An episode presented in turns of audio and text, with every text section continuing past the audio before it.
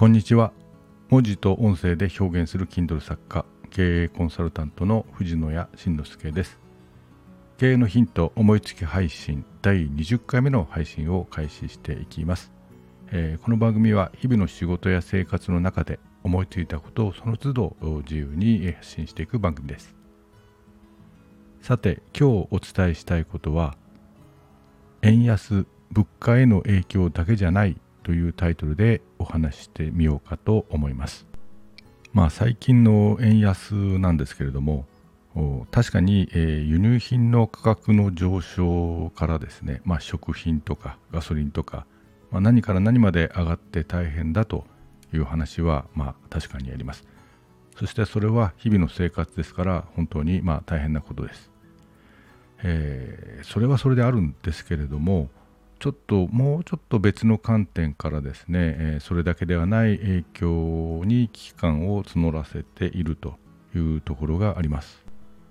ちょっと段階的に考えますとですね、え、110円ぐらいだったと思うんですね、ちょっと前まで、2年ぐらい前まで。え、110円から、まあ、あれよあれよと150円近くまで変化したということはどういうことかというとですね、えー、まず150マイナス110で、えー、まあ、40円ですよね。で40円を110で割ると36.3%ということになるわけです。これ海外の人から見るとですね、まあ、どうなるかというと、まあ、36.3%、まあ、約4割近くですね日本のものが安く買えるようになったということです。まあ、ですから、まあ、最近海外の人があのよく日本に、え、お見えになって、えーまあ、旅行されてる方いっぱい見ると思いますけどもところがこれだけではないですこれはまあいい傾向かもしれませんけど、えー、最近ですねあの東京の新築マンションが1億円を超えて、えー、1億2000万円台になったと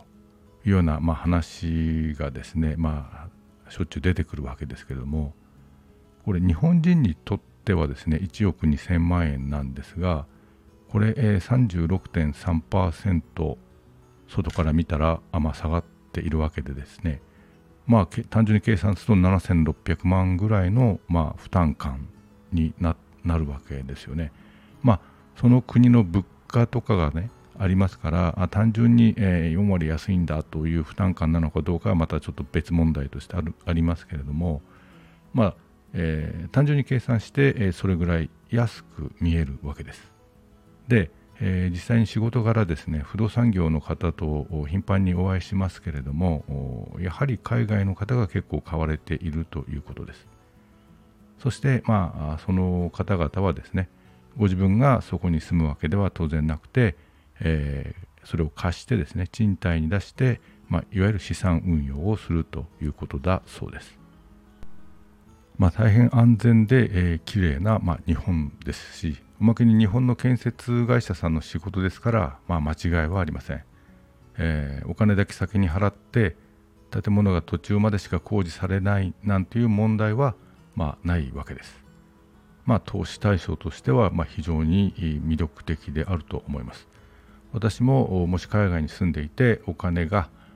いっぱいあればですね投資したいぐらいだなと思うような対象です。でおまけにですね日本の世界の多くの国はですね、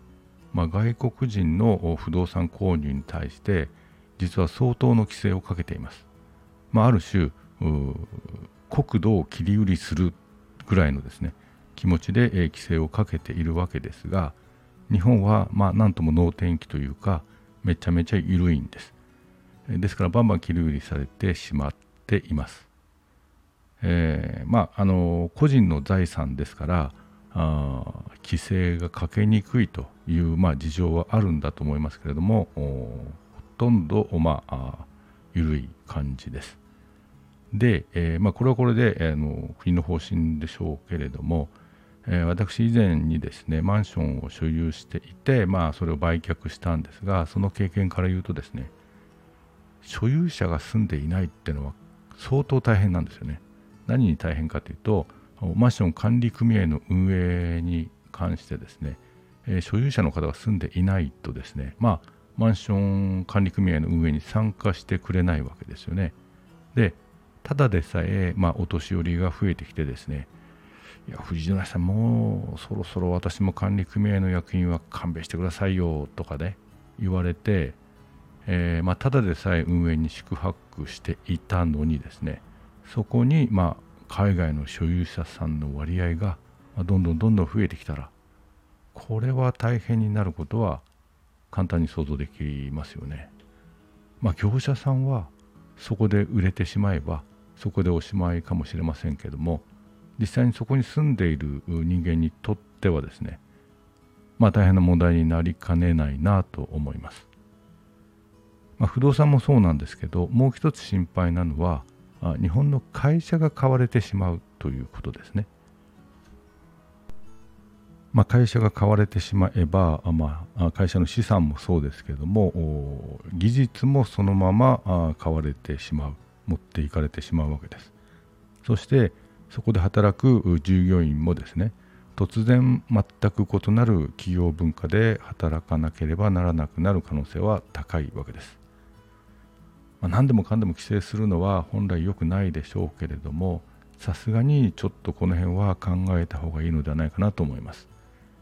私は政治的なことはよく分かりませんから政治的な面からという話ではなくて、まあ、純粋に経済的な観点から見てもこれはさすがにちょっといろんな規制はすべきだろうなと思います、まあ、ちなみに円安が悪いというわけでは円安が一方的に悪いというわけではないんです、えー、もっと言えば大昔はあの360円だったり、えー、200円台だったりしていたわけですから110円から150円になったのが、まあ、悪いというわけではあのないんです。えー、円高円安っていうのはあくまでもバランスの問題ですし、えー、まあ、急激になるということはまずいということはありますけれども、えー、その価格の水準自体がどうこうというのは、まあ、市場が決めることですからいいも悪いもないんですけれどもちょっとさすがにですね最近ちょっといろんな面で、えー、心配だなというところがありますというちょっとそういう話でございます。最後までお聴きいただきありがとうございました。藤野谷慎之介でした。それではまた。